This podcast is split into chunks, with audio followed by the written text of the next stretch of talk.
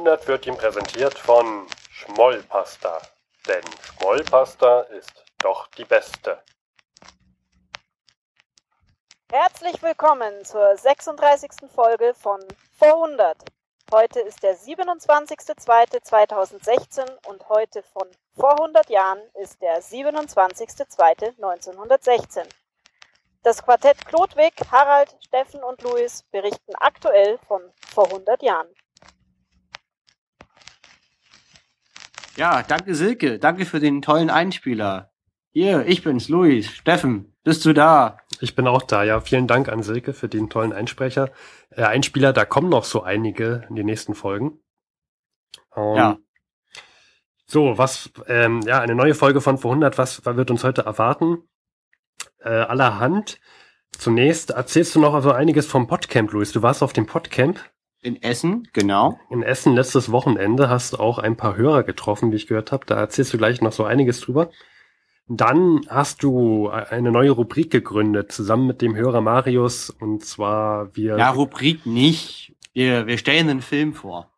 Naja, und so letzt, letztes Mal hast du auch einen Film vorgestellt. Also ich finde, das könnte auch eine neue Rubrik werden. Vielleicht nicht regelmäßig, aber. Gucken wir mal, wo uns das mal. hinführt. Gebt uns Feedback, ob das eine gute oder schlechte Idee ist. Danach haben wir ein tolles Thema, nämlich Verdun. Verdun, das, die Urkatastrophe, Verdun. Jeder, Verdun. der zum Ersten Weltkrieg denkt, denkt an Gräben und der denkt auch an Verdun. Das hat jeder schon mal gehört. Und genau heute, von vor 100 Jahren, wurde, na heute nicht von vor 100 Jahren, aber letzte Woche von vor 100 Jahren wurde das Fort Douaumont erstürmt von den Deutschen, überraschend. Und wir werden einen Großteil der Folge Verdun widmen. Genau. Und ja, und dann kommen auch schon Klodwig und Harald. Ja. Und Steffen und Louis sind auch noch dabei. Ich würde gern sagen, dass einer von uns auf der anderen Seite des großen Teiches des Atlantiks sitzt, aber wir haben nur die Elbe zwischen uns. Ja, ja. ja. Man könnte auch sagen, vielleicht ein wenig Spree. Und, und ein bisschen Spree. Ja, die ist aber dreckig. So. Ja. Okay. Ja, Luis, du warst auf dem Podcamp. Ich war auf dem Podcamp. Ich war letzte Woche auf dem Podcamp. Da, das ist in Essen im Unperfekthaus. Das ist so ein richtig schönes Haus, wo so kreative Projekte verwirklicht werden können. Im Keller sind so Fotostudios. Das hat so fünf Stockwerke. Das ist so sehr labyrinthartig. Ja, und Samstag und Sonntag war eine Horde wild gewordener Podcaster vor Ort. Würde mal schätzen, 100 Leute waren bestimmt da oder 70 so drumherum und es wurden Barcamps veranstaltet zu allen möglichen Thema Hardware. Es wurden Live-Folgen aufgenommen. Ich habe eine mit damals TM zusammen aufgenommen und es war ein echt schönes Wochenende. Ich glaube, du musst mal kurz für alle Unwissenden erzählen, erklären, was ist ein Barcamp? Okay, da fragst du eigentlich genau den Falschen. Ich habe schon mehrere mitgemacht. Ich habe noch nie eine Definition ges- gesehen davon auf Papier. Na, was macht man denn auf einem Barcamp? Aber grundsätzlich ist Barcamp so, es gibt irgendwie Räume und Zeiten, aber keine Themen. Die Themen werden spontan beschlossen, mehr oder weniger. Und da gibt's dann eine große Runde von allen Leuten und dann kann man entweder sagen, hey, ich mache hier eine Veranstaltung, zum Beispiel, ich bringe euch bei, wie man schön draußen Geräusche aufnimmt als Podcaster und frage, ob jemand Interesse hat. Und dann melden sich welche. Und wenn das, wenn sich genug finden, dann sucht man sich einen Slot und macht dann einfach das Barcamp. Und dann erzähle ich den anderen was über, wie man draußen rumläuft und tolle Hm. Geräusche von rauschenden Blättern oder sowas Und aufnimmt. hast du da auch ein Barcamp gemacht? Nee, ich habe keins gemacht. Ich habe mich eigentlich, ja, ja, ich hatte eigentlich was vor. Die andere Variante ist, was man aber auch machen kann, was ich bei Barcamp super finde. Man kann auch sagen, Leute, ich möchte einen Podcast machen, ich habe überhaupt keine Ahnung. Gibt's hier noch mehr, die das gleiche Problem haben und kann mir das mal irgendjemand erklären? Ja, und zum Beispiel, das hatten wir in Essen, das hat der Marius gemacht, den wir später hören werden. Und da haben sich auch welche gefunden, die dann gesagt haben, jo, ich habe das gleiche Problem oder ja, ich bin erfahrener Podcaster, ich zeig dir mal, wie man es richtig macht. Und dann gab es eine spo- spontane Veranstaltung. Das ist eigentlich ein ziemlich cooles Konzept mit den Barcamps. Gut. Ja, das finde ich auch. Das ist so schön ähm, locker, locker, locker flockig, ohne großes Konzept. Finde ich gut. Ich meine, das ist ja auch so ein bisschen unsere Show, ne? So einfach mal spontan was machen. Ja. Und ich habe viele coole Leute einfach mal wieder getroffen. Den Jörn Schaar von Jörn Schaar Feines Podcast. Wir hatten eine super Unterhaltung. Er hat in seinem Podcast erwähnt, er weiß, er hat sich mit mir unterhalten, er hat aber schon wieder vergessen, warum. Jörn, ich kann es dir sagen, wir hatten richtig tolle Geschäftsidee. Unter anderem ähm, die Geschäftsidee, praktisch liegende Arbeitsplätze zu verkaufen für Leute, die im Homeoffice sind. Da müssen die morgen das Bett nicht mehr verlassen. Das war eine von fünf kongenialen Geschäftsideen. Und Jörn, wir hatten schon beschlossen, wenn du das hörst, den Porsche zu bestellen, bevor wir anfangen zu arbeiten, weil wir sowieso reich werden. Okay, also ich sehe, ihr hattet Spaß. Ja. Der, den Jörn, äh, also den Jörn müsste man auch kennen aus Kooperation mit Vorhundert, denn wir haben den zusammen mit ihm den Eintopf-Podcast gemacht, zusammen noch mit anderen Podcastern. Der macht tolle Sachen. Dann habe ich sehr viel Zeit mit Martin verbracht, vom Staatsbürgerkunde. Martin, wenn du das hörst, war lustig mit dir, Wodka zu trinken.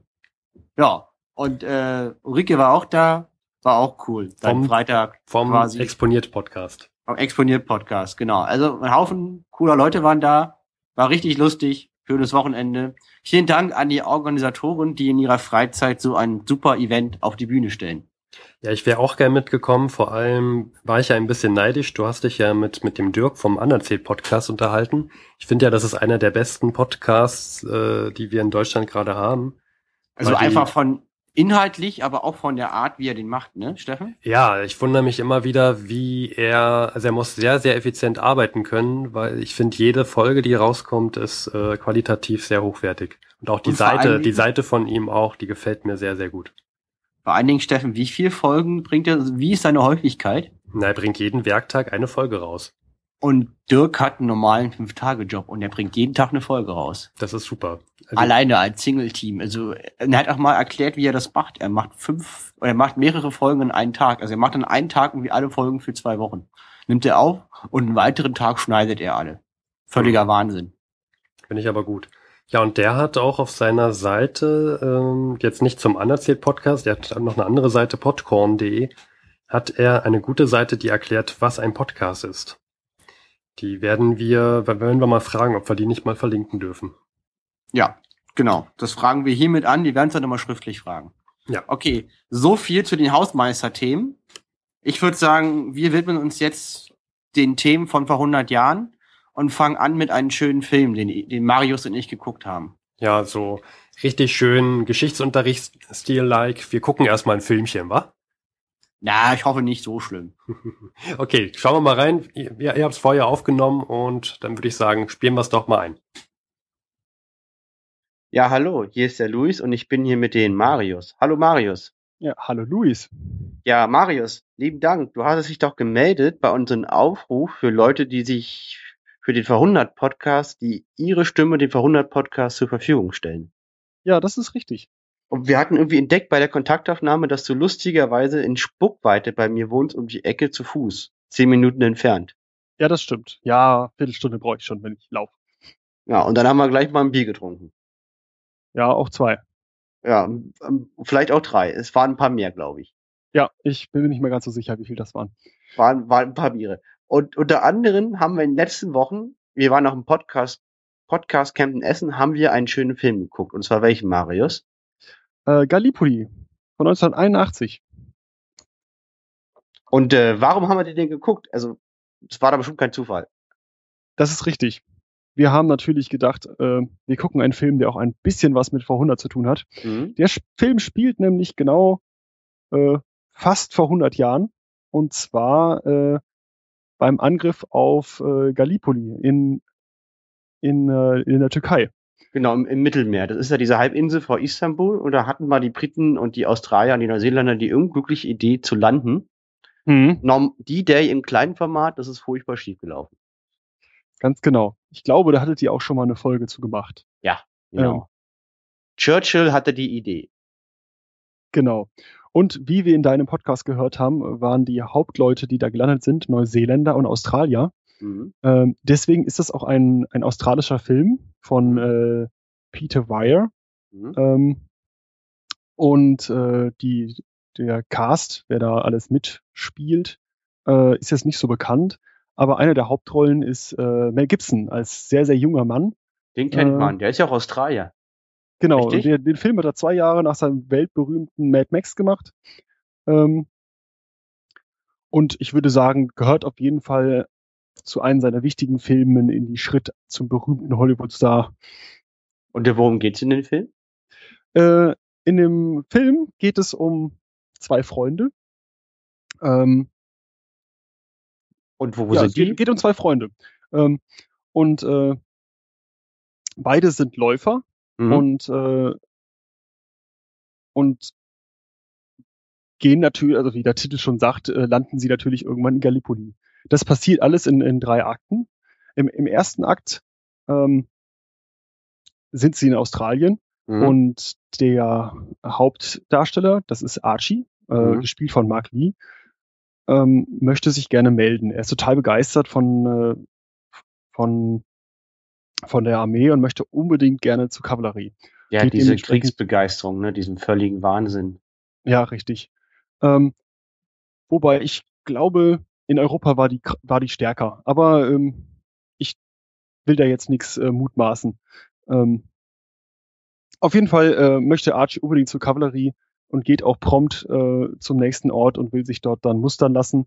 Aber die stellen fest, Junge, du bist noch nicht 21, geh mal wieder zu Papi. Okay. Ähm, Lustig wäre es, wenn der Film an der Stelle einfach aufhört, aber tut er wahrscheinlich nicht. Nee, leider, leider nicht. Äh, beziehungsweise Gott sei Dank, sonst wäre der Film ein wenig langweilig, weil das passiert ganz am Anfang des Filmes oder fast ganz am Anfang des Filmes. Nach einem wunderschönen Wettrennen äh, von Archie gegen ein gegen ein Pferd. Archie rennt durch die Wüste barfuß äh, gegen einen Farmarbeiter, der mit dem Pferd rennt und Mhm. gewinnt dieses Rennen auch noch so, sei- viel sollte dann verraten sein. Äh, Also der Junge kann laufen. ja, er kann laufen. Sein, sein Freund äh, Frankie kann auch sehr gut laufen. Es sind beides sehr, sehr gute. Ähm, Und Frankie ist jetzt Läufer. Mel Gibson, ne? genau, Frankie, Frankie ist Mel Gibson. Und so, jetzt ist jetzt kann praktisch Archie nicht zur Armee. Was macht er jetzt? Ja, jetzt äh, ähm, müssen sie ja irgendwie versuchen, zur Armee zu kommen. Beziehungsweise Archie möchte zur Armee. Frankie ist Mhm. da noch gar nicht so begeistert von, weil ähm, ja, er denkt, das ist eher so eine britische Angelegenheit, was hat er als Australier damit denn zu tun? Und die haben jetzt die mega schlaue Idee, meine ich, dass sie einfach in der einen Stadt hat nicht funktioniert. Jetzt gehen sie ins Rekrutierungsbüro einer anderen Stadt. Ja, genau, sie fahren nach Perth. Ja, Mit Perth. Genau, Westaustralien, die einzige Stadt eigentlich da von nennenswerter Genau. Größe. ähm, dort äh, angekommen, lassen sich neu mustern und werden äh, auch eingezogen. Warum hat es währenddessen hat Frank, Frankie auch die Motivation ge, äh, gefunden, sich äh, zur Kavallerie zu melden. Und diesmal wurde Archie, vorher hat es ja nicht geklappt, weil er zu jung war, jetzt klappt's weswegen? Weil äh, die beiden sind ja schlau, äh, machen vorher eine wenig Verkleidung, Spiel, Mhm. und ähm, sie kleben Archie einfach mal ein Bart an. Ja, Wunderschönen Vollbart. ehrlich gesagt, das sah in Filmen ziemlich scheiße aus, aber es hat funktioniert. Er sah halt sehr ungepflegt aus mit seinem angeklebten Bart. Genau. Ja, Auf jeden Fall äh, kommt Archie wie gewünscht äh, zur, zur Kavallerie und Frankie kommt zur Infanterie, was Weil er nicht nicht so gut findet, kann. aber ist halt passiert. Und dann geht auch schon der zweite Akt los. Sie Mhm. sind jetzt plötzlich in Kairo, beziehungsweise außerhalb von Kairo, Ja. mitten in Ägypten. Äh, und m- m- haben dort, durchleben dort verschiedene Trainingscamps äh, und werden dann noch ausgebildet an der Waffe. Ähm, Ägypten war damals sozusagen britischer Kolonialbesitz richtig, und hatte Hinweis. Grenze zum Osmanischen Reich. Also war sozusagen auf Frontgebiet. Genau. Ähm, an der Grenze zu. Und äh, man merkt halt an dieser Stelle, äh, die haben eigentlich noch gar nicht begriffen, was da los ist. Es ist ein Riesenspaß für beide dort äh, äh, die Ausbildung zu machen.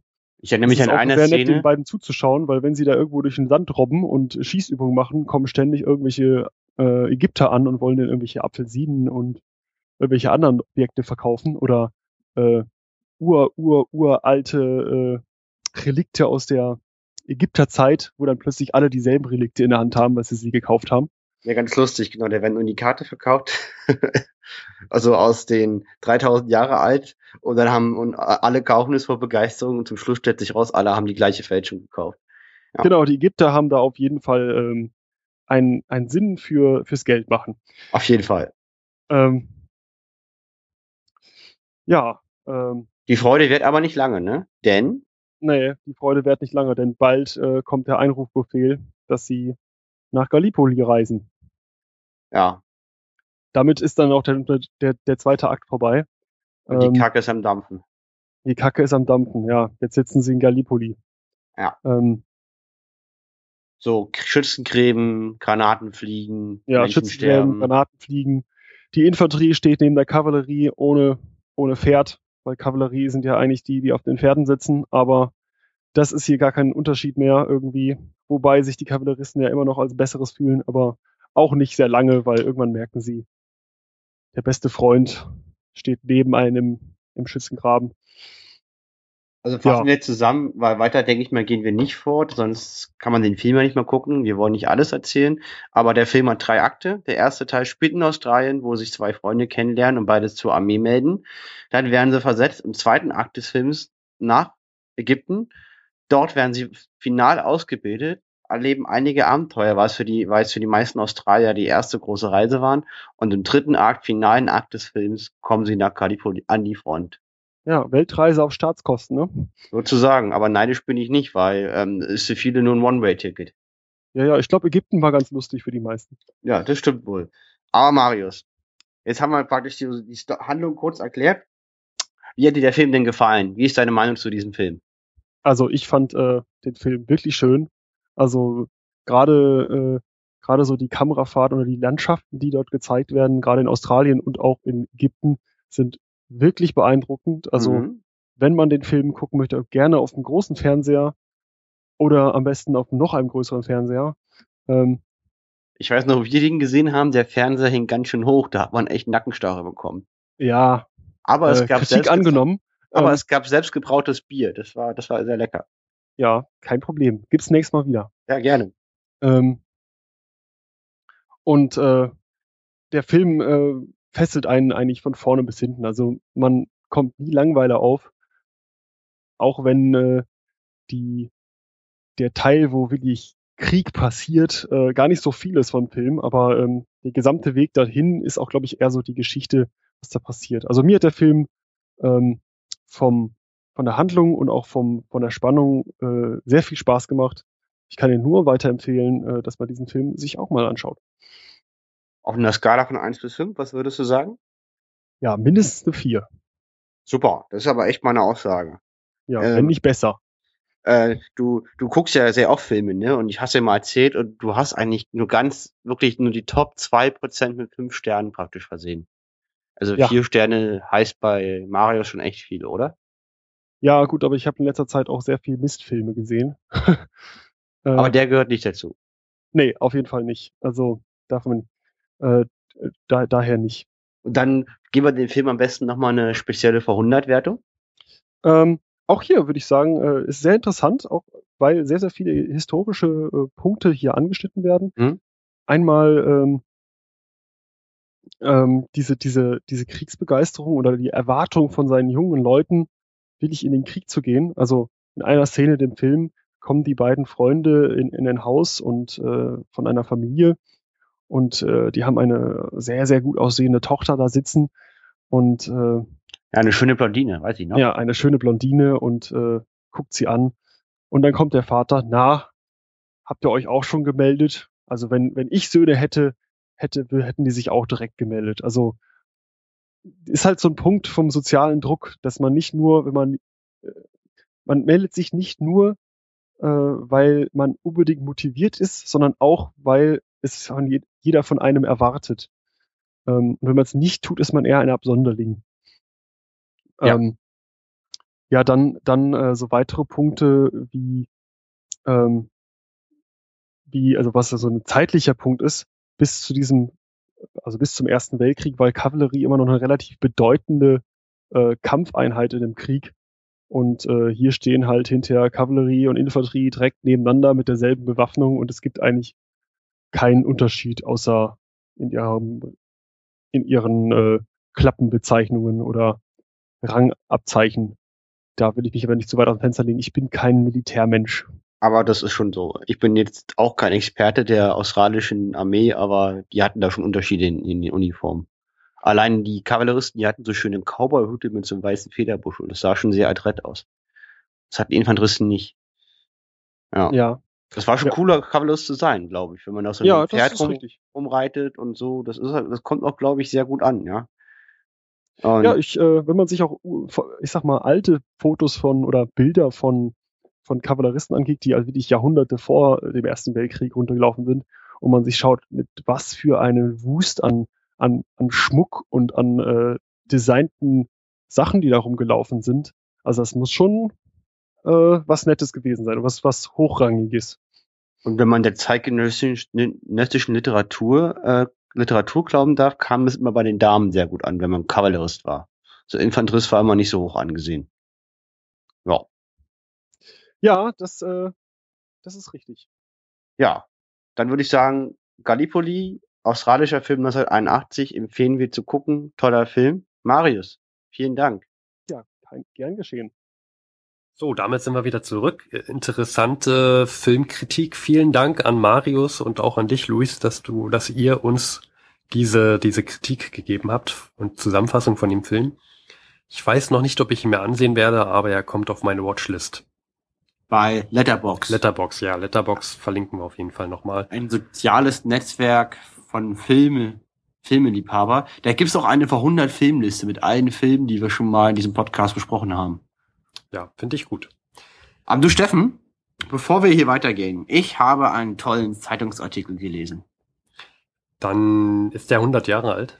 Nee, äh, ich meine 30, 30 Jahre ist er alt. Okay, worum geht's da dann? Und zwar Helmut Kohl und Mitterrand. Kennt man ja, ne, Kohl, deutscher Bundeskanzler, Einigung und so, und Mitterrand, der damalige französische Präsident, stehen vor dem Gebeinhaus, vor dem Fort Douaumont und gedenken den Gefallenen. Mhm. Und dann, während die so still dastehen, die stehen so quasi zu zweit und um ihn, den beiden Staatsoberhäuptern ist sozusagen Platz, so ein Kreis an Menschen und die gedenken halt. Das haben so eine Schweigeminute. Und dann tut Mitterrand es. Mitterrand nimmt seine Hand, hält sie Helmut Kohl entgegen. Sie stehen aber beide nebeneinander und Helmut Kohl greift zu und ist einfach nur dankbar. Und es ist eine menschliche Geste vor den Toten, vor dem Gemeinhaus. Dann stehen die beiden da wie so kleine Schulkinder, die Händchen halten oder frisch Verliebte. Und diese Szene ist in die Geschichte eingegangen. Dieser Handschlag wird immer im Gedächtnis bleiben dieser beiden Nationen, finde ich, und war ein großes Zeichen der, der Versöhnung zwischen Deutschen und Franzosen. 1984, hm, ja. Großes, ja. großes Symbolbild. Ich, ich, finde, dass viele das mittlerweile auch schon vergessen haben. Ich glaube, genau. das, das wissen die meisten gar nicht mehr, dass es da so eine Szene der Versöhnung gab. Wo war denn das Gebeinhaus, Steffen? Das ist beim Fond, ich kann diesen Namen nicht aussprechen, Luis. Douaumont? Douaumont, das ist bei Verdun. Verdun, apropos Verdun. Ja. Ich würde mal sagen, dieses Thema, das werden wir jetzt erstmal behandeln. Luis, Verdun. Ja. Warum wollen wir jetzt über Verdun reden? Verdun ist praktisch die berühmteste Schlacht im Ersten Weltkrieg. Da sind unfassbar viele Menschen gestorben und verwundet worden.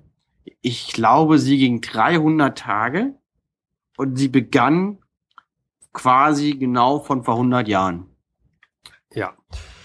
Ähm, ich muss auch sagen, Verdun und und äh, und Somme auch noch. Das sind somit die die Schlachten, an die ich mich äh, erinnere im Zusammenhang mit dem Ersten Weltkrieg.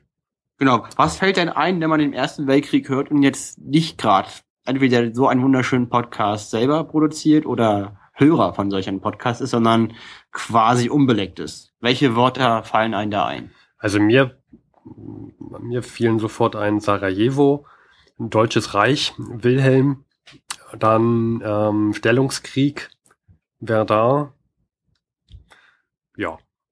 Das Und höchstens vielleicht noch Somme. Somme, ja, ja, Somme, natürlich. Dann vielleicht noch Oktober Flandern. und November. Bei, bei, mir würden dann noch kommen Oktober- und November-Revolution. Ja. Und aus privatem Interesse, weil ich in Neuseeland war, Gallipoli, aber dann ist aber auch schon Schluss. Ja, ja, ja genau. Ja, und, wir, und alle und, diese Themen werden wir natürlich ausführlich behandeln. Ja, und jetzt ist vor 100 Jahren war Verdun. Aber wenn wir jetzt über Verdun reden, Luis, müssten wir erstmal klären, wo das so, wo das so liegt, wo man das geografisch einordnen kann. Ähm, da Luis und ich echte Geografie-Experten sind, lohnt es sich an dieser Stelle zu sagen, man sollte nochmal selber die Maps der, der Wahl aufrufen, egal Google. Aber so viel was. sei gesagt, es ist in West, nee, in Ostfrankreich. In Ostfrankreich. Äh, es grenzt, also es ist sehr, sehr nah beim, beim Saarland und Luxemburg. In Lothringen, ja. sozusagen.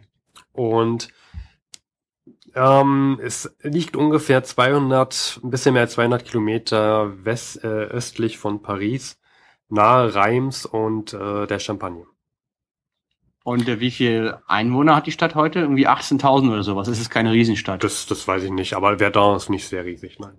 Und es hat, es ist quasi so ein Tal, in so ein sehr hügeliges Gelände. Hm. Praktisch ein, eine Stadt drin in so einem Tal halt. So ein bisschen wie Jena oder Stuttgart. Also du hast halt so Berge leicht drumherum und, und, und in so einem Tal drin, da liegt halt Verdun. Drunten im Tal. Und ja, also jetzt, das ist die geografische Lage. Luis, wie ist denn aber die politische, na, im Moment die politische Lage nicht, aber die, die, die militärische Lage gerade? Das, das ist auch noch interessant zu sagen. Wie, wir haben ja letztes Jahr noch mal so einen kleinen kleinen Ausblick auf 1916 gegeben, dass die Mittelmächte gerade groß im militärischen in der militärischen Führungsposition sind, wenn ich das so sagen darf. Ja. Wie ist denn da so die Lage? Im, im uh, Osten, mach doch mal so eine kleine Zusammenfassung, warum warum die Mittelmächte jetzt gerade wer da angreifen könnten. Na, warum oder na also warum gerade Verdun ist noch mal ein zweites Thema, aber hm. die haben quasi Ressourcen frei für Offensivaktivitäten, weil aus Sicht der Mittelmächte die Kriegslage aktuell, also von vor 100 Jahren aktuell, logisch, ne, ähm, quasi halb voll ist. Das Glas ist halb voll, weil Serbien ist gefallen, sprich am Balkan gibt's gerade keine Problembären. Bulgarien ist auf der Seite der mittelmächtigen Krieg eingetreten, dadurch fiel Serbien. Die Österreicher halten sehr gut quasi die, die Italiener auf in den Bergen da gibt es quasi keinen Fortschritt, was Gutes für die Mittelmächte, weil die wollen dann nur verteidigen gegen Italien und Italien kann quasi nicht viel bewirken. Und die Russen sind politisch und wirtschaftlich und auch militärisch sehr instabil und machen keine nennenswerten Offensiven und entlasten dadurch die Deutschen und die Österreicher an der Ostfront, so dass halt Truppen und Material frei sind, um die Initiative zu ergreifen. Gut, das hast du schön gesagt. Dann, warum da? Das ist eine sehr gute Frage. Hm. Das haben wir uns jetzt auch schon im, im Vorhinein vor dem Podcast gefragt. Warum da? Ohne Mist, ja. Gerade mal jetzt vor der Aufnahme wirklich frisch gegoogelt, warum Verdun. Weil das ist, erschließt sich auf dem ersten Punkt jetzt nicht. Also Verdun ist eine kleine Stadt, die hat wirtschaftlich keine Bedeutung, da wohnen auch nicht viele. Und die ist mit der am schwersten befestigte Punkt an der ganzen Front und wurde schon die ganze Zeit massiv ausgebaut. Die stärksten und modernsten Forts mit von, von Frankreich, die späteren Vorbilder der Maginot-Linie im Zweiten Weltkrieg, die stehen vor Verdun. Und ähm, das Gelände um Verdun ist sehr hügelig, wenig zugänglich und auch nicht wirklich für einen Angreifer geeignet, bevorzugt er den Verteidiger. So. Und jetzt stellt man sich die Frage, warum wer da?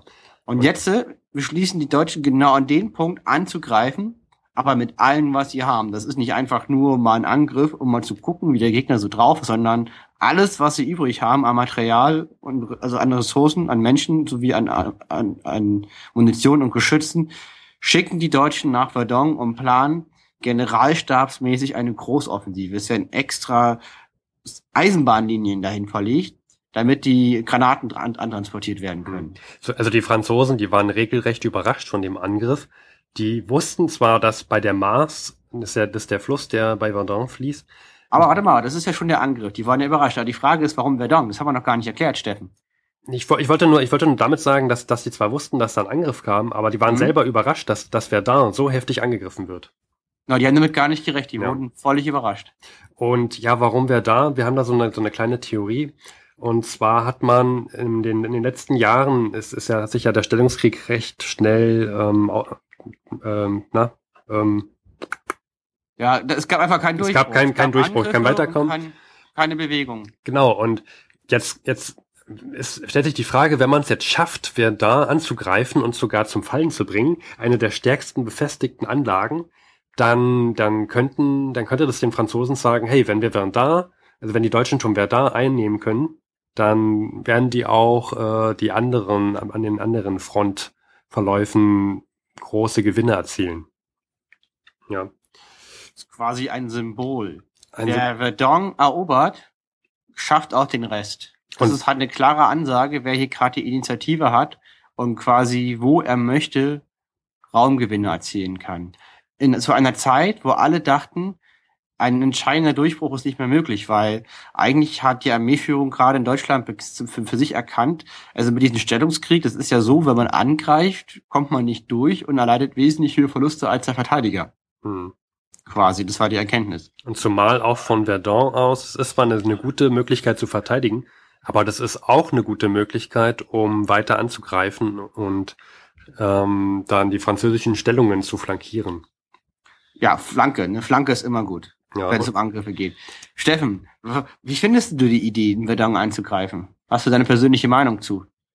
Na, ich persönlich möchte ja niemanden angreifen. ähm, aber aus der damaligen Sicht, ich kann schon verstehen, warum das, warum man auf, auf Seiten der Mittelmächte dachte, dass es jetzt sinnvoll wäre, Verdun anzugreifen mit, mit diesem Großangebot.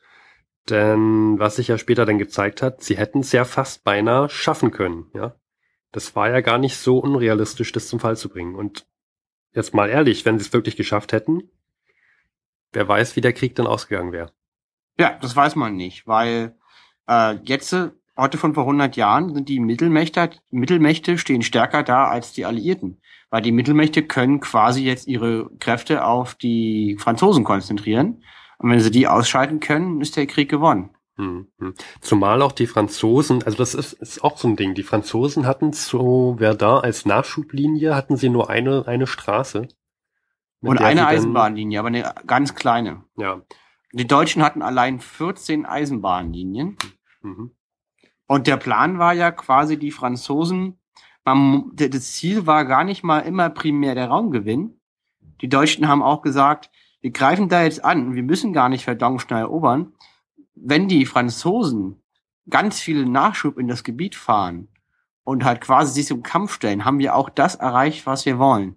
Äh, weil die Aussage vom deutschen Oberchef, Obermufti, der heißt von Falkenhayn, der hat den allerersten von Mölke quasi ersetzt und der hat gesagt, wir müssen gar nicht die Front durchbrechen und Armeen einkesseln oder flankieren. Es reicht, wenn wir die Franzosen vor Verdun quasi zum Kampf stellen können, weil er der Meinung war, er hat die besseren Soldaten und mehr Ressourcen. Wenn die sich da zum Kampf stellen, kann er die quasi da zermürben in einer Zermürbungsschlacht, dass sie sich so entscheidend geschwächt werden, dass sie entweder meutern oder er woanders angreifen kann und Durchbruch erzielen kann.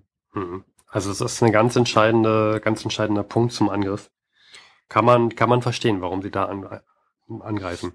Ist aber auch eine perverse Taktik, weil er, er kalkuliert gigantische Verluste quasi mit ein. Ja, vielleicht kann man schon mal vorgreifen. Wie viele Verluste gab's denn da so auf beiden Seiten, Luis? Äh, äh, die, die Franzosen hatten 160, 160.000 Tote und 210.000 Verwundete. Die Deutschen nur ungleich weniger. 140.000 Tote und 190.000 Verwundete in einer Schlacht, die 300 Tage ging. Mhm. Also man kann sagen, fast 600.000 Tote. Und der Beginn der Schlacht war am 21. Februar 1916, also heute nur ähm, quasi heute von vor einer Woche. Ich, ich muss mich korrigieren, äh, nicht, nicht fast 600.000 Tote, sondern Tote und Verwundete. Hm. Ja, genau. Heute von vor 100 Jahren. Und einer Woche, ja. Und äh, die Schlacht ging los in denen die Deutschen eine Million Granaten, das hat die Welt noch nicht gesehen, in neun Stunden auf die französischen Stellungen abfeuerte. Dass da noch was steht, ja, danach. Also eine Million Soldat, eine Million Granaten in neun Stunden. Das kann man sich irgendwie gar nicht vorstellen. Das waren über 1200 Geschütze. Und die haben halt neun Stunden am Stück gefeuert. So schnell wie die, ähm, äh, wie die Mannschaften feuern konnten und so ein Geschütz kann alle zehn Sekunden eine Granate ausspucken. Das mhm. heißt, die haben dann alle zehn Sekunden haben die eine Granate rausger rausgerotzt für neun Stunden lang. Ja, das ist so, so ein ähnliches Szenario haben wir immer in Berlin zu Silvester. Ne? Ja. Das ist ungefähr so ähnlich. Und entschuldige, das war ein ganz, ganz schlechter Witz, aber der musste jetzt sein. Kommen wir, kommen wir wieder zurück zu Verdun, Luis. Ja. Du hattest, du hattest gesagt, da gab's so ein, da gab's einen Militärstreich oder da gab's irgendwie so ein, bei, bei den, auf der französischen Seite gab's schlechte Absprachen, die erstmal zu starken Verlusten ge äh, geführt hatten. Ja, genau, da kommen wir gleich zu. Wir können erstmal sagen, also nach neun Stunden Bombardement greifen die Deutschen an und werden am, äh, bekommen aber eine unerwartet starke, starke Verteidigung. Okay. Und erleiden Verluste, können aber trotzdem Raumgewinne erzielen. Und zwar mehr Raumgewinne, als sie eigentlich gedacht hätten. Äh, und, und quasi, und sie gehen halt sehr vorsichtig vor. Also die Deutschen haben angegriffen und haben nicht mal an den eigenen Sieg gedacht. Doch schon, die haben schon an einen Sieg gedacht, aber es ist halt schwierig. Also die, die, die haben mehr Widerstand als erwartet, aber und, und können quasi die, die Franzosen zurückschlagen und Raumgewinn erzielen. Gleichzeitig nutzen sie das Potenzial, was sie haben, gar nicht so richtig aus. Es ist halt so eine Mischung aus allen, weil es ist halt, eine Schlacht ist halt Chaos und dann kann keiner so richtig dann mehr beeinflussen, was dann auf einmal losging. Ja. Naja, wenn du, wenn du schon über ein Jahr lang Stellungkrieg hast, dann bist du da erstmal sehr vorsichtig. Mhm. Ja, weil du weißt, alles, was du einnimmst, das kann irgendwie in den nächsten Tagen schon wieder zurückgehen. Und, ähm, und die Deutschen hatten, haben auch sehr viele Flieger zusammengezogen, hatten die Lufthoheit mhm. und greifen an. Und das Ziel war unter anderem das berühmte Fort Douaumont. Das ist die modernste französische Festigungsanlage, quasi das Kronjuwel an den Festungen von Verdun.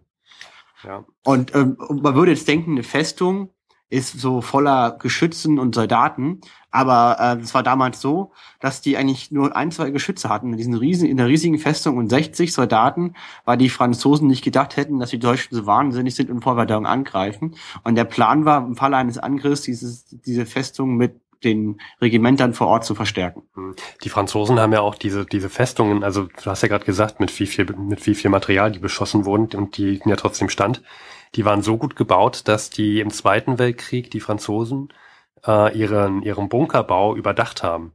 Und das Problem war ja, dass wenn die, wenn die Deutschen so ein, so ein, so ein Fort einnehmen, mhm. dann können die Franzosen den Fort auch nicht mehr gut beschießen, weil der halt ja jetzt von den Deutschen benutzt wird, als, als Schutz. Ja. Und äh, bei für den Zweiten Weltkrieg dann die Bunker, die dafür dann gebaut wurden, ähm, als, als Verteidigung. Und da hat man dann dafür gesorgt, dass die ähm, auf der einen Seite halt schlechter, schlechter ähm, äh, geschützt sind, dass man dem besser von der einen Seite angreifen kann als von der anderen Seite. Das ist interessant, das habe ich noch nie gehört. Hm, cool. Hm, ja. Aber es macht auch Sinn, weil das Fort Douaumont wurde 300 Tage lang schwer be beschossen und es war davon 90 Prozent der Zeit in der Hand der Deutschen. Und der sicherste Ort in diesen 300 Tagen war dieses Fort, weil das hielt alles aus. Das steht auch heute noch. Das ist gewaltig. 2,5 Meter dicke Betonwände. Das ist gewaltig. Ja. Das kann man einfach nur sagen, das ist gewaltig. Und äh, dieses Vor, was quasi der Prunkstück, äh, dieser Front, äh, Prunkstück ist falsches Wort, also quasi das, was man haben möchte als Angreifer, hatte 60 Soldaten, irgendwie ein, zwei Geschütze, war überhaupt nicht vorbereitet auf den Angriff. Und selbst vier Tage ungefähr nach Angriff der Deutschen ähm, waren die da immer noch mit, waren die immer noch nicht richtig eingestellt. Und ähm, dann haben die Deutschen dieses Vor quer, quer beschossen, also schwer beschossen mit ihren, mit ihren äh, Geschützen. Und die 60 Mann haben sich quasi in das Innere zurückgezogen, um nicht getroffen zu werden. Und während die eigenen, während die eigenen Geschosse halt quasi auf das Vor einprasselten, haben sich 20 deutsche Soldaten auf eigene Faust gegen die Anordnung ihrer Vorgesetzten entschlossen, dieses Vor handstreichartig zu übernehmen. Das heißt, diese 20 Soldaten haben unter Beschuss der eigenen Artillerie halt diese 60 Leute gefangen genommen und das Fort übernommen. Das ist äh, auch sehr waghalsig. Und in Deutschland gab es dann landesweit äh, riesige Feiern, weil dieses vorgefallen ist. Und für die Franzosen war das ein unfassbarer Verlust, eine schwere nationale Niederlage, die auch dann dazu geführt hat, dass Joffre abgesetzt wurde, richtig, Steffen, und Perton eingesetzt. Äh, ja, genau, Perton, zu dem möchte ich generell noch mal was sagen. Das ist äh, eine sehr interessante Geschichte, auf die ich gestoßen bin. Aber warte mal ganz kurz, vielleicht kannst du noch mal kurz sagen, wer war Joffre? Joffre war zu dem Zeitpunkt der der der Oberhaupt, ähm, der hatte das Oberkommando Das Über die französische Armee, genau, ne? Das, das war so ein dicker Typ, so richtig, der war richtig schwer und mit, mit Bart, mit so, mit so einem Schnurrbart. Mhm. Und die Frage ist die, wurde der abgesetzt oder nur der, der, der, der, Kommandeur der französischen Truppen, die der, eine unter Joffre? Ähm, ich, ich glaube, der wurde nicht abgesetzt, sondern nur Philippe Pétain wurde eingesetzt in Verdun. Genau, so war Also Joffre wurde, glaube ich, noch nicht abgesetzt. Das weiß genau, ich also Joffre, aus dem Kopf nicht. Genau, Joffre blieb im Amt und Petain wurde quasi der Oberbefehlshaber der französischen Streitkräfte hm. um Verdun. Und du wolltest gerade noch was sagen. Ja, Philippe Petain, der wird uns in den nächsten Jahrzehnten noch beschäftigen. Das ist eine ganz, ganz wichtige Persönlichkeit. Und der hat doch einen sehr interessanten Lebenslauf ab mhm. dem Ersten Weltkrieg, möchte ich mal sagen. Absolut. Denn, denn der, der lebt schon eine ganze Weile. Der ist nämlich äh, 1856 geboren, also der ist schon quasi Rentner, als der Erste Weltkrieg eintritt. Der ist schon fast in Pension. Das ist der Wahnsinn. Der kommt aus der Rente und ist jetzt noch so lange in der Weltgeschichte. Ja, der ist noch, der ist noch nicht Rentner gewesen, aber schon quasi. Also so der, bisschen der war schon, der war schon alt. Ja, genau. Ich äh, ahne, so was du sagen wie Hindenburg. Genau. Den haben sie ja, auch aus der Rente geholt. Genau, so ein bisschen wie Hindenburg. Und der hat äh, letztendlich mit dem Ersten Weltkrieg auch seine ersten richtigen Gefechtseinsätze gehabt. Also der, der war kurz vor der Pension, war sein Leben lang beim Militär und hat mit dem Ersten Weltkrieg sozusagen überhaupt mal äh, seine ersten richtigen Einsätze gehabt. Und dann als Ober Obermufti von Verdun, als mhm. das Fort Douaumont gefallen ist. Keine beneidenswerte Aufgabe, würde ich sagen, Steffen. Und, und, da fragt man sich, warum setzt man denn so jemanden ein? Und das hat ein bisschen was mit der, nee, das hat nicht nur ein bisschen was, es hat was mit der Offensiv- und Defensivstrategie von Frankreich zu tun. Jetzt Denn, bin ich mal gespannt, ja, Steffen. Und zwar äh, dieser, diese, da gibt's also die, die, die Strategie von Frankreich mit Ausbruch des Ersten Weltkrieges ist eine Offensivstrategie. Und das heißt, also ja. man greift halt an und der, der angreift, gewinnt. Ne? Weil es wie im Fußball, nur wer Tore schießt, kann gewinnen, oder?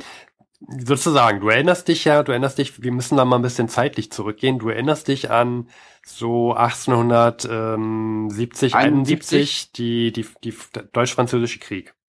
Genau, die Deutschen greifen an, machen die Franzosen platt sozusagen und gewinnen mhm. den Krieg. Und die Franzosen hatten damals eine, also die Franzosen waren denn nach dem Krieg der Meinung, dass diese Niederlage, dass eine Hauptursache in der Niederlage in der, äh, der Niederlage in der defensiven Grundhaltung der Franzosen lag. Dass sie zu, zu selten angegriffen haben, hätten und, und sie hätten einfach mal nach vorne stürmen müssen, heldenhaft mit Mut und dann hätten sie auch die Deutschen besiegen können. Also wie ein Fußballspiel, man, man macht ein Eigentor und verliert 1 zu 0 und sagt hinterher, naja gut, wenn man selber nicht angreift und Tore schießt, darf man sich nicht beschweren, wenn man nicht gewinnt. Genau, und seitdem hat sich denn so ein Wandel vollzogen in der französischen ähm, in, der, in der französischen Militärstrategie Taktik. und Taktik, dass man gesagt hat, okay, wir, wir dürfen nicht so defensiv sein, wir müssen, wir müssen offensiv sein. Das heißt, wir müssen mit ganz viel Mann nach vorne preschen und ein, ein Präventivschlag der, der dann Leben für den Feind ist, den müssen wir durchführen. Und dann, dann können wir auch den Feind besiegen. Und der, der Peton, der hat dann schon so um 1911 erkannt, äh, Moment mal, äh, guckt euch mal bitte an, was die, was die für, neue moderne Waffen alle haben. Diese neuen Maschinengewehre, Gewehre, wenn wir da nach vorne preschen und einfach losrennen, dann werden wir alle äh, getötet und, und laufen in die Kugeln rein. Und der, jo der Joffre damals, schon Generalstabschef, meinte denn, naja, nee, das ist Quatsch, Peton, wir müssen offensiv sein. Diese defensive Grundhaltung, von der du da erzählst, das ist völliger Quatsch, wir müssen offensiv sein. Und jedenfalls haben sie ja dann, als der Erste Weltkrieg ausbrach, haben, haben ja die Franzosen genau das gemacht. Die sind mit ganz viel Mann, sind sie losgestürmt. Die Deutschen hatten Maschinengewehre und ja, gab es halt Tausende und äh, Tausende Verluste. Das war ganz interessant, genau. Die hatten ja angegriffen an, in der Front, in Elsass-Lothringen, während die Deutschen quasi eine riesen Flanke über Belgien aufgemacht haben. Hm. Und die wurden trotzdem zurückgeschlagen. Der Angriff war erfolglos. Ja, und das, äh, also wie gesagt, Frankreich mit Ausbruch des Ersten Weltkrieges, da sah es gar nicht gut aus für Frankreich. Da sagen sogar Historiker, dass die Deutschen sich hätte un unbedingt zurückziehen müssen, quasi. Die haben ja quasi die Franzosen zurückgeschlagen dann in Elsass-Lothringen, während oben dann die Flanke durch Belgien lief. Ich weiß nicht, ob ich das erklären kann. Und die, und die, und die Deutschen haben dann quasi auch dort angegriffen. Die hätten quasi versuchen, die Franzosen noch weiter ins Land zu ziehen. Genau. Ja, noch weiter weg von den vorrückenden Drücken, die nach Paris gehen. Aber anderes Thema. Hätte wäre Welt bringt ja auch immer nichts. Genau, und der, jedenfalls hat der, wurde der, der, der Péton wurde dann nach Verdun versetzt, äh, zur Zeitpunkt des An Angriffs, und der hat dann einige Neuheiten gemacht. Zum einen hat er gesagt, nee, nicht offensiv, sondern defensiv, wir müssen jetzt hier anfangen zu verteidigen. Mhm. Und dann, wir haben es vorhin schon gesagt, es gab nur eine, eine richtige Straße, wenn man so will, für Nachschub. Und Wie der- hieß die, Steffen? Ach, ich kann ihn nicht aussprechen. Komm, tu La, es. La Voix Sacrée, glaube ich. Ja, La Voix Sacrée. La Komm, Voix damit Sacrée. gehen wir jetzt. Genau, das ist super. Und, Der und Verhundert-Podcast, das heißt, sagt, das heißt La Voix Sacrée. La Voix Sacrée, genau. Das, Berichtigung gerne in die Kommentare. wir lassen gar keine Kommentare zu. Jedenfalls, wo war ich jetzt genau? Und das ist die einzige Zufall, Zufuhrstraße, die einzige richtige Nachschubweg. Und der, der, der, ähm, der Péton hat halt dafür gesorgt, dass, dass die ununterbrochen genutzt wird. Da müssen, da müssen immer LKWs langfahren und wenn wir Soldaten an die Front schicken, dann müssen, dann dürfen die nicht die Straße benutzen, sondern die müssen da neben der Straße marschieren, damit LKWs durchfahren können. Also er hat äh, und, und kaputte LKWs sofort, sofort an den Seitenrand schieben, damit sich da gar kein Stau äh, äh, bildet. Und dann wird auch regelmäßig, muss da jemand langfahren und muss da irgendwelche Reparaturmaßnahmen an der Straße durchführen. Also sogar dafür war gesorgt. Er hat da richtig, richtig ähm, Optimierung betrieben. Also quasi, die sind da wirklich durchgefahren. Die Soldaten mussten marschieren, durften die Straße nicht blockieren. Alles, was liegen blieb, wurde zur Seite äh, quasi geschoben. Genau. Und wo kamen denn die Wagen her, Steffen? Die Wagen, Hm? ich weiß jetzt nicht, worauf du hinaus willst. Die wurden doch beschlagnahmt, meine ich. Ach so, du meinst jetzt, äh, redest du jetzt von der Taxi-Legende oder? Nee, das war, Nee. das war die Maneschlacht. Ja, Hier, nicht, ich weiß jetzt nicht, ich weiß jetzt nichts über die Autos, das weiß ich jetzt nicht. Also die wurden quasi landesweit beschlagnahmt. Ach Also so. die wurden versucht überall aufzutreiben, weil man musste halt diese, diese ganzen Nachschub, also die Deutschen hatten ja Züge, 14 Eisenbahnschienen hatten die und die Franzosen hatten im Wesentlichen eine Straße und eine alte Eisenbahnstrecke. Und da mussten die analog zur Mahne halt alles beschlagnahmen, was halt da war. Und da diese Riesenarmee vor Verdun ein Jahr lang, knapp ein Jahr lang versorgen über diese heilige Straße. genau, Wow, Sacré, Sacré von Sacrilég, heilig. genau. Und ähm, dann hat er noch ein, ein, ja, äh, also das, das Problem war, dass wenn du immer nur verteidigst, dann kann es auch zu Meuterungen kommen oder zu Missmut in der, unter den Soldaten. Und der Péton hat halt ein System entwickelt, mit dem sozusagen immer wieder, das ist, ist so eine Art, äh, ah, wie kann man das beschreiben, so eine Art Karussell oder Rotationsprinzip. Ja, Rotationsprinzip. Rotationsprinzip, ja. Und Ich stelle zwar, mir gerade vor, wie so ein Melkkarussell. Da kommen die, werden die Kühe in so einen Kreis reingesteckt und dann werden die immer gemolken und fahren, kommen wieder raus. Da kommen immer neue Kühen rein. Neue Kühe rein. genau, also er, er hat das Noria Reservesystem genannt. Und da musste halt jeder, also fast, fast jeder Soldat, seiner Meinung nach, muss mal nach Verdun gegangen sein. Das heißt, also jeder, jeder Soldat, das war dann Realist, in der, Realität war das dann natürlich nicht jeder, aber fast jeder, musste mal für eine gewisse Zeit in Verdun kämpfen, aber nur für eine kurze Zeit und dann wieder zurück. Kannst du mal sagen, wie relativ gesehen, wie, wie viele französische Soldaten so ein Prozent waren vor Verdun? Ach, du fragst mich jetzt nach Zahlen hier. Das äh, muss ich mal nachschlagen. 80 Prozent. 80 Prozent, danke. Ja, Siehst du, fragst es mich und weißt es, äh, weißt es. ja, nicht. ist gemein, oder? ich fühle mich manchmal wie so, wie so in so einem Geschichtstest hier. Ah, ja, alles gut. ja, ja, ja. Ja, und äh, das ist, ähm, dann hat er noch Parolen, ge, also er hat, er hatte noch, ähm, also er hat auch sehr viel von Propaganda, ja nicht Propaganda, aber von Durchhalteparolen verstanden. Zum Beispiel hat er immer wieder gesagt, ils ne passeront pas. Sie werden nicht durchkommen, sie werden nicht durchkommen, das hat er immer wieder gesagt. Und auch in der Nachkriegszeit hat er, wurde er mit diesem, mit diesem Satz berühmt. Und interessant ist ja, dass in diesem, bei der Gedenkstätte zu, zu Verdun ist auch eine, eine große Statue von Péton, äh, Péton. Genau, ähm, vom Péton ist errichtet worden und da steht drauf, ils ne sont pas passés. Ich weiß jetzt nicht, ob das französisch korrekt ausgesprochen wird, aber was ich damit auf Deutsch sagen möchte, sie sind nicht durchgekommen, steht da übersetzt. Finde ich, ist echt eine schöne Geschichte. Ja. Ihr, ich erinnere mich gerade an, hast du, hast du Herr der Ringe geguckt? Gandalf? Ja, Gandalf. du kommst hier nicht vorbei! ja, ja, stimmt. Für Ja. den Balrog, wo auf der Brücke steht, in diesem, in diesem Moria-Min. Genau, also Pétain ist sozusagen der Gan Gandalf, der, Der, der Gandalf, genau der die Deutschen aufhält. und die alle- also die die Entente-Mächte sind die Gefährten, genau. Genau, und, und der Stab ist französische Armee, der die Brücke quasi zerstört und, die, und, und den Ballrock in die Tiefe stürzt. Genau, also ich, ich weiß jetzt auch nicht, was jetzt der Ring in der Geschichte ist und, und also Mordor und der Schicksalsberg müssen wir noch mal gucken, ist wie der Schicksals, Schicksalsberg liegt vielleicht in den Karpaten oder so. Schauen wir mal. Ähm, oh Aber quasi der. Gandalf des Ersten Weltkriegs, Philippe Pétain, Genau. hat noch mal eine Statue an seiner Wirkungsstätte, wo drauf steht, ihr kamt hier nicht vorbei. Mhm. Genau. Und eine, eine letzte Sache noch zu Pétain, das hat mich sehr, sehr bewegt. Der wurde ja dann schon 1916 groß gefeiert, nach, nachdem er damit Erf- Erfolg hatte in Verdun. Und auch in den Zwischenkriegsjahren, zwischen dem Ersten und Zweiten Weltkrieg, da, da war er Nationalheld, wurde dann zum Marschall von Frankreich ernannt. Also er war der absolute Oragu, Oberguru in Frankreich. Ne? Alle Frauen wollten Kinder von ihm, alle Männer wollten so sein wie Philippe Pétain, weil er war der Typ, der Gandalf Frankreichs. Er hat gesagt, ihr kommt hier nicht vorbei, sie kamen nicht vorbei. Er galt als der Retter der Nation, als der Heilsbringer, als Jesus, als die Reinkarnation von Jesus. All diese Attribute, ja, galten für Philipp aka Gandalf. Genau, also, Pétain. also nach dem, nach dem Ersten Weltkrieg war Pétain bekannter als die Beatles.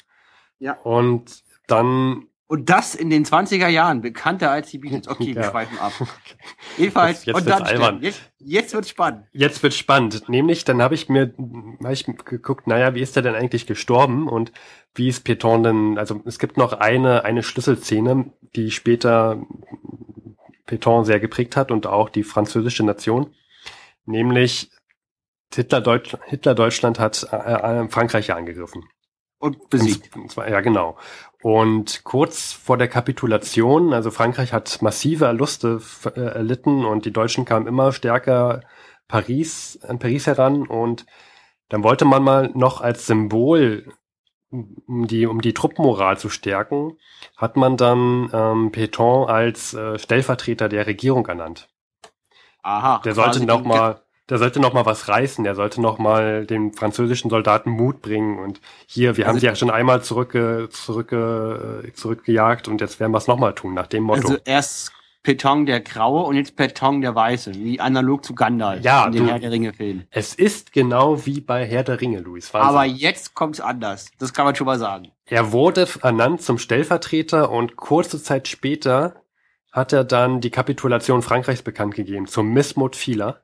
Und wo hat er die unterzeichnet? Das finde ich besonders äh, skurril. Im, Also ich meine, dass man sich, also das, das kann man sich in keinen Romanen ausdenken. Das gibt's halt wirklich nur, wenn man da in die Geschichte guckt. Also wo hat er denn die Kapitulation unterschrieben? an der gleichen Mit- Stelle, wo damals das Deutsche Reich die Kapitulation unterschrieben hat zum Ersten Weltkrieg.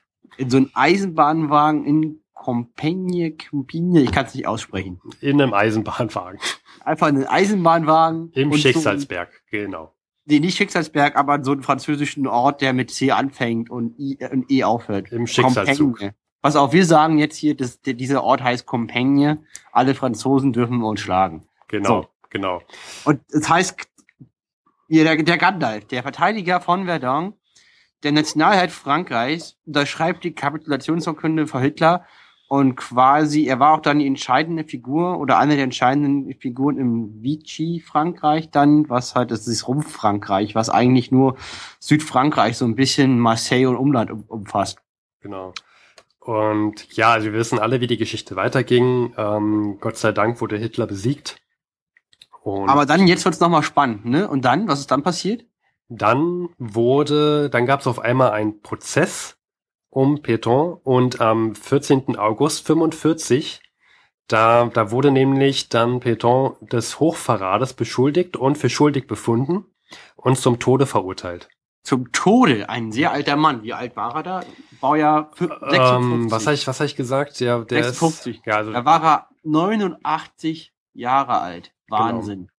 Und, Und- dieser 89 Jahre alte Held Frankreich, also der Typ, ja, der vor Verdun wirklich die Kohlen aus dem Feuer geholt hat, der wird wegen Hochverrat zum Tode verurteilt. Steffen, was hältst du denn davon? Naja, es geht ja noch weiter. Der, der, die, also das Gericht hat sich dann an Charles de Gaulle noch sogar gewendet und meinte, aufgrund des Alters und der Verdienste im Ersten Weltkrieg sollte man die Todesstrafe in eine lebenslange Haft äh, abmildern.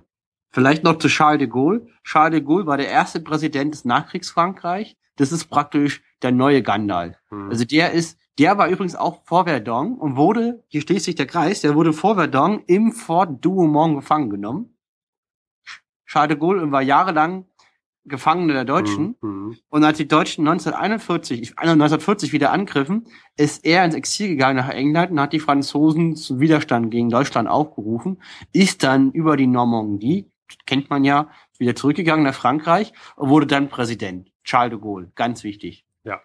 Und übrigens ein Flugzeugträger gleichen Namen steht gerade vor Syrien, heute, nicht von vor 100 Jahren, und schickt Kampfjets nach Syrien. Der einzige Atom, atombetriebene Flugzeugträger Frankreichs heißt Charles de Gaulle. Egal, anderes Thema. Ja. Und ja, wie gesagt, der wurde dann, er, er, er wurde dann tatsächlich denn doch nicht zum Tode verurteilt, aber zu einer lebens, lebenslangen Haft auf der Ile, Ile oh Gott, Ile Dieu. Das, ja, das heißt Ile Dieu. Ile, Punkt. Ile Dieu, also eine, eine Insel. Eine Insel. Eine Insel, wo er dann ähm, ja, gefangen war und dort auch starb, kurze Zeit später, nämlich 1951. Und ja. sein letzter Wille war es, in Verdun, in diesen großen Gedenk, bei dem, bei dem Denkmal, äh, bei diesen Gräbern auch begraben zu werden. Und das wurde ihm nicht gewährt, diese Bitte. Also Was hältst du davon? Er wurde dann tatsächlich in Ile-Dieu begraben. Was hältst du davon, Steffen, dass sie ihn das verwehrt ich haben? Find, ich finde das sehr, sehr faszinierend, dass man nach dem Ersten Weltkrieg da noch so, dass man ihn als Helden feiert und dann nach dem Zweiten Weltkrieg ist er dann so verhasst, dass man ihn nicht mal diesen Wunsch nochmal erfüllen möchte. Das, das finde ich sehr faszinierend. Das hat und die findest du es moralisch richtig? Also ich finde ja sowieso von letzten Wünschen, die man nicht mehr mitkriegt, finde ich immer ein bisschen affig. Ähm, äh, ich ich, ich habe bis zu dem, also bis zu diesem Podcast wusste ich gar nicht, dass Philippe Péton so eine, also so eine Galionsfigur. Galionsfigur war und anscheinend auch so eine tiefe Narbe in Frankreich äh, hinterlassen hat. Das fand ich, also ich find's interessant. Okay, aber du hast jetzt keine moralische Meinung dazu, nach dem Motto, er, er sollte seine Gebeine vor Verdun äh, in die Erde stecken können. Oder also ich finde, ich finde, man hätte ihn das schon, ich finde, man hätte ihn das schon gewähren können, ja. Es ist ja, ist ja, ist ja dann auch in den 70er Jahren, hat, hat irgendwelche Anhänger haben wohl seine Gebeine, ich habe das jetzt nur in der Wikipedia nachgelesen, aber angeblich haben in den 70er Jahren irgendwelche Anhänger seine Gebeine entwendet, wollten die in Verdun äh, begraben, ebenfalls flog das aber alles auf und die Gebeine wurden wieder zurückgebracht zu dieser besagten Insel. Also sogar in den 70er Jahren hat man den Wunsch nicht mal gewährt. Das also ich find's, ich find's ein bisschen happig, ehrlich gesagt. Allerdings bin ich auch Deutscher und wer weiß, wie man in Frankreich aufwächst, ähm, wer weiß, was in der Schule unterrichtet wird. Vielleicht ist, ist Pétain so eine Art Mini-Hitler mittlerweile. Ich weiß es nicht. Ähm, mhm. Ich finde es sehr faszinierend, dass Pétain anscheinend so eine tiefe Narbe in, in der französischen Nation hinterlassen hat. Da sollte man vielleicht sich die Frage stellen, ob es denn richtig ist, dass man dann so ein General zu solch einer Held zu solch einem Nationalhelden hochstilisiert, weil es ja nur ein Mann und diese Schlacht wurde von vielen geschlagen. Ja. Und also ich würde da immer die Sinnhaftigkeit von diesem Heldenschema quasi anbringen. Da hast du absolut recht. Weil auch Helden sind nur Menschen und dann, wenn sie auch noch richtig lange leben, wie ich für Philippe Péton und im Zweiten Weltkrieg auch nochmal quasi dann aus dem Altersheim rausgerollt werden, um eine Rolle zu spielen, ja, dann treffen die halt Entscheidungen. Die gefallen halt nicht jedem. Ja. Ich ja. fand, ich fand, das war ein schönes Schlusswort jetzt, denn wir, also ich, ich kenne, ich kenne ja ein paar Helden. Zum Beispiel welche, die vor 100 Jahren gelebt haben. Und ich auch, ich kenne zwei. Klodwig und Harald heißen. Ey, die habe ich auch gedacht. Wahnsinn. Also die, die, sind auch schon echt wieder, die, die möchten endlich mal wieder was erzählen. Ihre Schnurrbärte flackern schon und flattern schon vor lauter Aufregung. Und ich habe hier richtig Brand. Ja, ich brauche unbedingt einen Tee. Ja. Nimm dir deinen Tee, setz heißes Wasser auf, hol ein bisschen Honig, mach ihn in den Tee rein. Ich setz mir noch einen Topf auf den Kopf und dann kann man losfahren, ne? Zum 27.02.1916. Viel Spaß.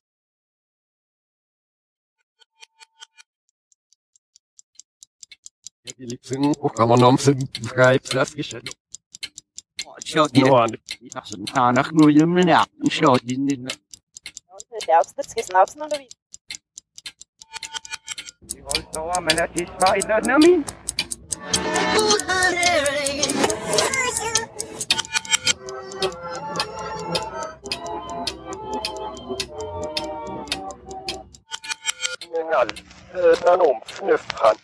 In ihrem sehr heißem Ringen traten wir in das neue Jahr.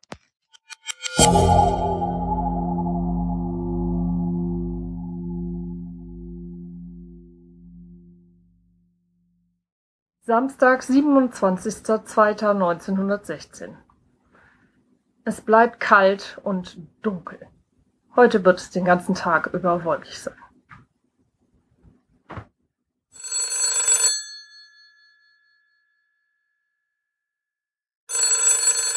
Bouvier hier? Harald! Ach, Klodwig, Gott sei Dank, du lebst. Ich hab mir schon, ich hab dich probiert anzurufen. Ja, weißt du, ich steck hier fest. Die Pässe sind blockiert. Ja, du bist doch beim St. Gotthard-Pass. Ja, absolut. Was ich komme hier nicht durch. Was- Sag bitte meinen Freunden Bescheid, dass ich heute Abend nicht schaffen werde. Ja, was ist denn da los? Ich hab nur gehört, es gab Todesopfer. Ja, ist alles blockiert. Weil, Äh, auch österreichische Soldaten sind gestorben. Die hatten einen Skilehrgang. Über 100 sind gestorben durch eine Lawine. Hier ist schwerer Schneefall, Winter.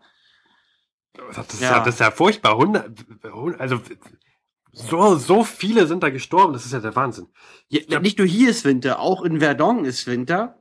Es war Schneefall, als die deutschen 20 Soldaten unter eigenem Feuer das Fort Douaumont der Franzosen handstreichartig besetzt haben. Das ist ja, ja, davon habe ich gehört. Das ist, Und die Aktion ist so behindert, dass selbst die Propaganda der Deutschen sich die nicht ausgedacht haben kann. Ja, ja. Ich habe schon gehört, das soll ja eins der, der schwierigsten und bestbefestigsten Festungen sein, die es da in Frankreich gibt. Wahnsinn. Und die Deutschen nehmen es einfach ein. Und ich habe auch gehört, dass das Fort überhaupt nicht bewacht war, weil sich die Soldaten versteckt haben und B, weil ein General beim Wachwechsel geschlafen hat und quasi die Deutschen einfach reinlaufen konnten. da hat einer geschlafen.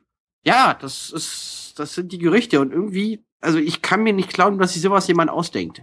Das ist Hm. so doof, die modernste, wichtigste Festung da an Frankreich an der Front nicht zu bewachen. Das würden die Deutschen nicht behaupten, wenn es nicht wahr wären. Ja, da hast du allerdings recht. Weißt du, da frage ich mich immer, auf der einen Seite, da schaffen die denn in Frankreich so eine große Festung einzunehmen und auf der anderen Seite müssen die aus Kamerun sich gerade zurückziehen. Das der stimmt. Die haben aufgegeben, oder? Wie war das in Kamerun? Ja, ja, die, die deutschen Einheiten hier in Kamerun, die haben sich ergeben. Da sind jetzt, Hm. das, das war jetzt die letzte, die letzte deutsche Einheit in Kamerun, die hat sich ergeben. Die hat sich, äh, die- ja, die, die jetzt, die haben Kamerun aufgegeben. Wahnsinn. Ja, ist vorbei, Kamerun. Das- Ich meine, die hätten ja keine Chance, weil die waren ja umgeben von feindlichen Kolonien, abgeschnitten von Nachschub, die paar tausend Mann der deutschen Schutztruppe. Was soll da groß sein? Es ist Ja. aber, glaube ich, besser für die Bewohner in Kamerun, wenn sie ihren Krieg beendet haben, weil das war eh jetzt nicht entscheidend.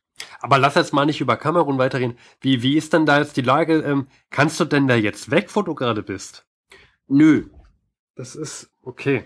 Aber, Aber, aber wenn ich dich schon mal am Telefon habe, ja, ich bin jetzt hier sowieso ein, sozusagen eingeschneit. Ich gucke jetzt erstmal, wie es hier weitergeht, ja. Aber also die Nacht muss ich auf jeden Fall erstmal hier verbringen.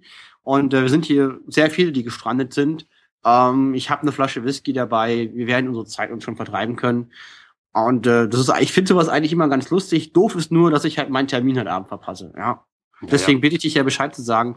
Ich habe noch mal eine Frage. Ich meine, ich denke mal, die Sache vor Verdun, Einnahme des Forts und alles. Offensichtlich sind die Deutschen wahnsinnig genug, in Verdun anzugreifen. Hatte nie einer gedacht. Und offensichtlich sind sie nicht unerfolgreich. Wie ist denn da, wie, würdest du sagen, wie geht's denn da jetzt aus überhaupt? Ja, Das ist, puh.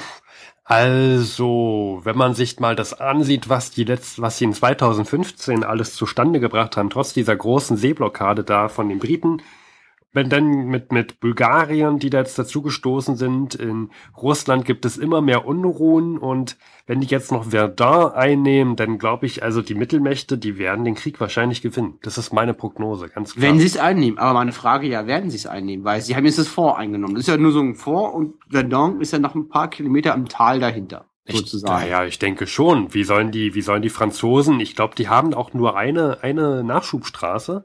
Wie sollen die denn, die Deutschen, die müssten ja nur diese Nachschubstraße bombardieren und schon könnten die, die Franzosen die nicht mehr nutzen und äh, Verdun könnte nicht mehr mit Nachschub versorgt werden von französischer Seite. Man munkelt ja auch, die hätten die Lufthoheit. Ja, das, ja denn, dann wird Verdun fallen, das sag ich dir. Ich glaube auch, also der Drops ist gelutscht. Das ja? sag ich dir. Also da kommt man, also da, da kann man echt nichts machen. Also wie, wie, wie werden die Franzosen das noch reißen, ja? Und wenn die erstmal Verdun haben, die Deutschen, ja, dann können sie, können sie Reims und die Champagne können sie ganz super, ähm, können sie ganz gut unterstützen von Verdun. Vor allen Dingen, das wäre ja ein massiver Vertrauensverlust in die französische Regierung und auch in, das, in die französische Armee, weil wenn die nicht verhindern können, dass Verdun fällt, dann können die eigentlich gar nichts verhindern. Ja. ja das, das ist ja irgendwie dann so, so, so, sozusagen so eine Kapitulation. Das sag ich dir. Es sei denn, es kommen vielleicht noch mehr, mehr Alliierte dazu. Wenn die Deutschen nochmal ein weiteres äh, US-amerikanisches Boot abschießen mit einem U-Boot, dann, wer weiß, ist Brodel schon in, in US-Amerika, mhm. in den USA, dann, tja, dann werden die vielleicht auch noch dazu stoßen. Wer weiß. Da werden wir Folgendes machen. Ich werde jetzt hier mit Whisky anstoßen und hoffen, dass in zwei Wochen dieser elendige Krieg vorbei ist. Was machst du heute Abend? Ich werde da Bescheid geben, dass du, ich habe schon verstanden, ich werde Bescheid geben, dass du deinen Termin nicht halten kannst. Sehr gut. Du hast. Ich werde sehr mich. Gut, sehr gut, sehr gut. Ich Wir beide verstehen uns. Und äh, die Schlange hinter mir ist lang, weil die wollen alle telefonieren, ja, ja. dass sie einfach mal eingeschneit sind. Ich werde ja, mich um deine Verabredung kümmern, lieber Klodwig. Aber besser eingeschneit als vor Verdun. Vielen Dank. Auf mach Wiederhören, mach es gut und pass auf. Gut. Schrei nicht so laut. Ja, ciao.